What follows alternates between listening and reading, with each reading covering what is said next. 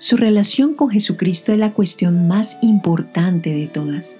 La salvación eterna depende de aceptar y confesar a Cristo. El apóstol Pablo escribió, Si confesares con tu boca que Jesús es el Señor, y creyeres en tu corazón que Dios le levantó de los muertos, serás salvo, porque con el corazón se cree para justicia, pero con la boca se confiesa para salvación. Pero, ¿qué significa confesar a Cristo? ¿Qué implica la confesión pública de fe en Cristo? Estas y otras preguntas serán tratadas en esta serie de mensajes. Nuestra meta es que usted llegue a confesar a Cristo, para la gloria de Dios y para su felicidad eterna. Hoy meditaremos juntos a la luz de su palabra.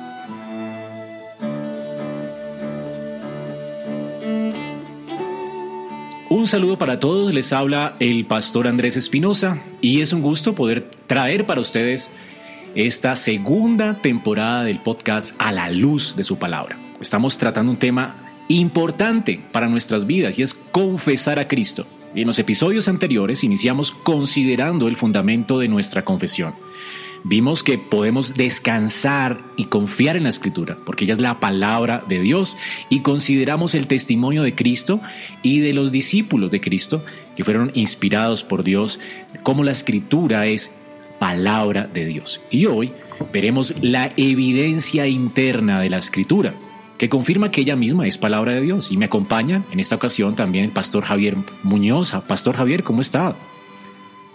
Bien, Andrés, contento de estar contigo de nuevo. Y también el pastor Edison Tavares de Medellín. Edison, buenos días. Buenos días, pastor Andrés. Eh, gracias por la invitación y a todos los pastores que están con nosotros en este día. Y también me acompaña el pastor Luis Román de Cartagena. Pastor Luis. Eh, muchas gracias, Andrés, por la invitación nuevamente. Es un gusto estar para compartir la palabra del Señor. Saludos a mi hermano pastor Javier Muñoz y el pastor Edinson Tavares. Bueno, hermanos, vamos a, a ver que Dios no solamente, en esta ocasión vamos a ver que Dios no solamente hace la aseveración de que la Biblia es su palabra, Él también demuestra esta aseveración. Es decir, Él provee evidencia abundante dentro de las mismas escrituras, de manera que podemos decir que la Biblia se autentica a sí misma. Bueno, ¿cómo lo hace? Quisiera leer para ustedes la Confesión de Westminster y sobre eso vamos a estar hablando en este podcast. El carácter celestial del contenido de la Biblia, la eficacia de su doctrina, la majestad de su estilo, la armonía de sus partes, el fin que se propone alcanzar en todo su conjunto, que es dar toda la gloria a Dios, el pleno descubrimiento que hace del único modo por el cual el hombre puede alcanzar la salvación y las otras muchas e incomparables excelencias, así como su e-, entera perfección, son argumentos por los cuales se evidencia abundantemente como palabra de Dios. Eso está en el capítulo 1, sección 5 de la Confesión de Fe de Westminster. Hermanos, consideremos en primer lugar la armonía y la unidad de la escritura. Pastores, ¿qué pueden decir acerca de esto ustedes? Bueno, es asombrosa, ¿no? Porque fueron más de 36 escritores diferentes, 1600 años de diferencia. Eh, durante ese tiempo se, se, escribió. Eso no hay comparación. Cuando vemos la unidad y la armonía de todas sus partes y cuando nosotros duramos siglos y siglos estudiando y conectando cada una de sus partes sin contradicción, eso es asombroso. No hay ningún otro libro que lo pueda decir. Hay otros libros que declaran y dicen ser revelación de Dios, por ejemplo el Corán, pero el, Corán lo escribió una sola persona. Eh, eh, lo mismo pasa con el libro de José Smith, lo escribió una sola persona, el libro del Mormón. De tal manera que no hay un libro comparable a la palabra de Dios en su armonía, en su unidad, asombrosamente con tantos autores durante tantos años, de tantas culturas, de tantas eh, tradiciones diferentes eh, diversidad tan grande que tiene uno, un autor respecto del otro y, sin embargo la unidad de la Biblia es asombrosa. También, también su, su unidad tiene que ver precisamente con el cumplimiento de las profecías. Es decir, que cuando eh, Dios una profecía y se cumple y se registra, está hablando precisamente de su unidad, ¿verdad? Que podemos encontrar tanto su referencia a la profecía y, también encontrar su referencia al cumplimiento. Y la Biblia el Antiguo Testamento contiene más de 300 profecías respecto a la primera venida de Jesucristo y aún más. La Biblia registra la muerte de Cristo en agonía en la cruz. Por ejemplo, Isaías, cuando registra la muerte de Cristo y que se cumpla todo esto de manera tan descriptiva, tan clara como se había profetizado, es una muestra primero de la autoridad de la escritura, de la inspiración de la escritura y también de su unidad, que ella tiene un solo propósito, un solo lenguaje, un solo Dios, un solo autor y, ¿verdad? y un solo mensaje que es la salvación. Sí, eh, la, armonía se puede ver no solo en el argumento de, eh, que cita el pastor Javier de los distintos autores, distintas épocas, distintas culturas, y que no se contradice, o sea, la armonía de la no contradicción la armonía que, que mi hermano Edison también propone es la armonía de anuncio de una profecía y su cumplimiento, pero la armonía de su propósito, o sea, de todo su conjunto, que es dar gloria a Dios, ¿no? O sea, que es la plena revelación que hace el único camino de salvación para el ser humano. O sea, es su propósito de revelar a Cristo, ¿no? O sea, como la armonía de ver a Cristo en, en cada página de la Escritura, ¿no? En cada autor de la escritura anunciando al Cristo que vendría y cada autor del Nuevo Testamento explicándonos, dándonos luz sobre el Cristo encarnado, su muerte y resurrección. Entonces podemos ver también la armonía en su tema y propósito. es un conjunto, la armonía es un conjunto en la escritura. Y mire lo que dice Lucas 24, 27. Jesús dice, y comenzando desde Moisés y siguiendo por todos los profetas, Jesús les declaraba a los apóstoles en todas las escrituras lo que de él decía. Como dice el pastor Luis, toda la escritura habla de ese glorioso Salvador. Ahora, consideremos ahora el mensaje básico de la Biblia, que proporciona evidencia para convencernos de que los escritores no expresaron sus propios pensamientos, sino los pensamientos de Dios. Ahora, pastores, ¿cuál es el mensaje central de la escritura? Yo, creo que hay un texto clave para eso y es la salutación de Pablo en Romanos capítulo 1. Creo que es un texto que responde a esa pregunta. Dice Pablo, estoy citando Romanos capítulo 1 del versículo 1 al 7.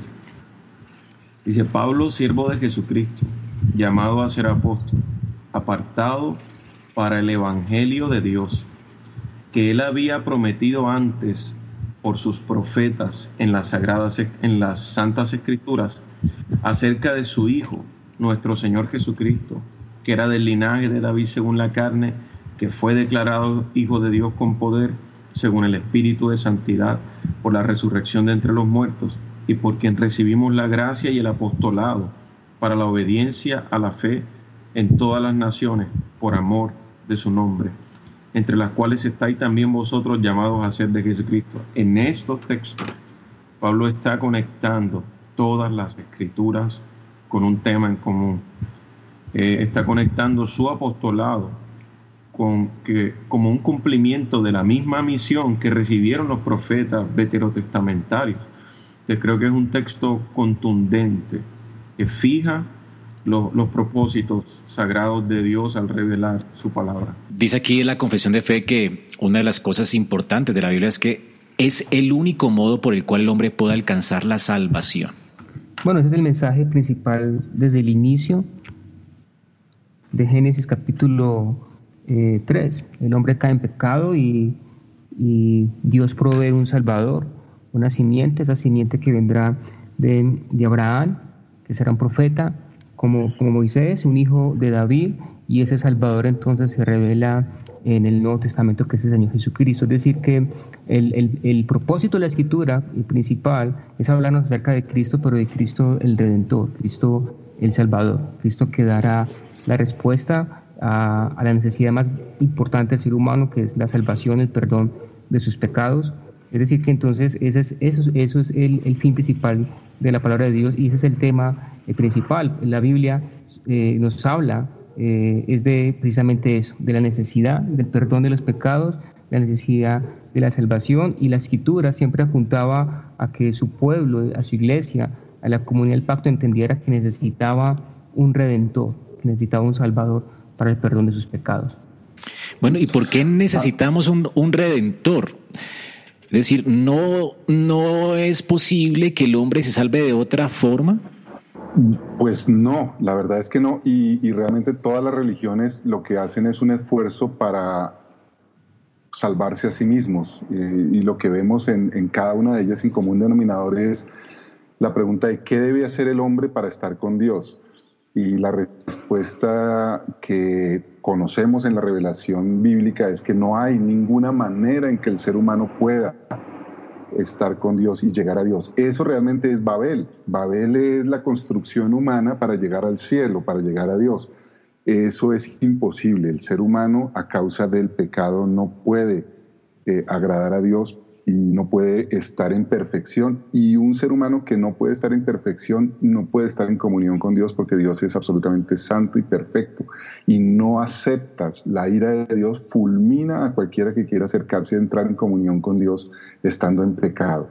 Por eso es el tema central, es no lo que el hombre hace, sino lo que Dios hace. Dios promete en el Antiguo Testamento salvación por medio de un hombre y luego la revelación va más allá de lo que cualquier hombre podría entender o esperar, y es que Dios mismo se hace hombre y muere en la cruz para pagar, para satisfacer la justicia de Dios, para recibir la ira de Dios que el creyente merece, y reviste al hombre con una vida perfecta, una vida en santidad, que es la vida que Jesús en su naturaleza humana vivió y con la cual nos cubre, de tal manera que esa es la única forma en que un hombre puede entrar en comunión con Dios, porque ha sido limpiado de sus pecados completa, totalmente, y ha sido hecho perfecto para poder entrar en comunión con Dios. Ese es el mensaje de la Biblia. Eh, es importante que tú lo preguntes de la manera que lo hace. La pregunta, ¿por qué se necesita un redentor, verdad? O sea, y usualmente la palabra eh, redentor se usa sin entender qué es un redentor. Y nuestro hermano Javier lo acaba de explicar bien, que no se necesita un redentor donde no hay nadie a quien redimirnos. Entonces, Cristo como redentor específicamente, Cristo ofrece un pago y rescate. O sea, un redentor es alguien que paga un rescate, puede ser por un esclavo o por alguien cautivo, lo libera de, la, de esa esclavitud y lo toma para sí, ¿no? Creo que, que Tito capítulo 2.14 es un texto que en pocas palabras explica el acto redentivo, ¿no? Dice, quien se dio a sí mismo por nosotros, o sea, un redentor que como paga se da a sí mismo, ¿no?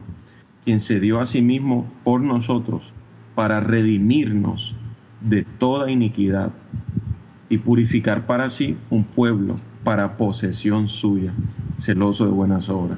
Entonces, Cristo eh, hace posible la, las cláusulas del pacto del Antiguo Testamento, cuando el Señor dice, yo seré su Dios y ustedes serán mi pueblo. ¿no?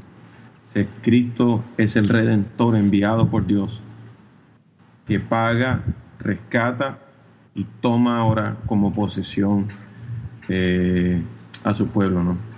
Es solo eso. Es muy importante también agregar algo, eh, pastores. Hace poco escuché un falso maestro, un hereje, que, dijo que el concepto de pagar una deuda o de la justicia legal o de la justificación es un concepto que se inventaron los reformadores en el siglo XVI y que es un concepto que, que, que, que surgió de la economía humana. Cuando la Biblia habla precisamente el perdón como, como una cancelación de deuda. Por eso Cristo dice, cuando que oremos y pidamos perdón, pidamos perdón por nuestras deudas. Es decir, que la justicia, la justificación, el pago por un rescate es una idea bíblica y no es una idea que salió de la mente humana o del concepto de nuestra economía. Es una, es una eh, verdad que nace de las escrituras. El hombre tiene una gran deuda eh, con Dios por causa de su pecado y el único pago a esa deuda es la muerte del Señor Jesucristo por nuestros pecados. Estimados oyentes, acaban ustedes de escuchar el Evangelio. No hay salvación aparte de Cristo y toda la escritura realmente confirma esto. Este Evangelio confirma que la escritura es palabra de Dios. Porque ¿a quién se le ocurriría este precioso Evangelio? Gracias por escuchar nuestro podcast. A la luz de su palabra. Esperamos que este mensaje haya sido edificante para tu vida. Si deseas este y otros mensajes, visita nuestra página en internet iglesiaraa.org. Este es un recurso producido para la Iglesia Cristiana Bíblica Raha.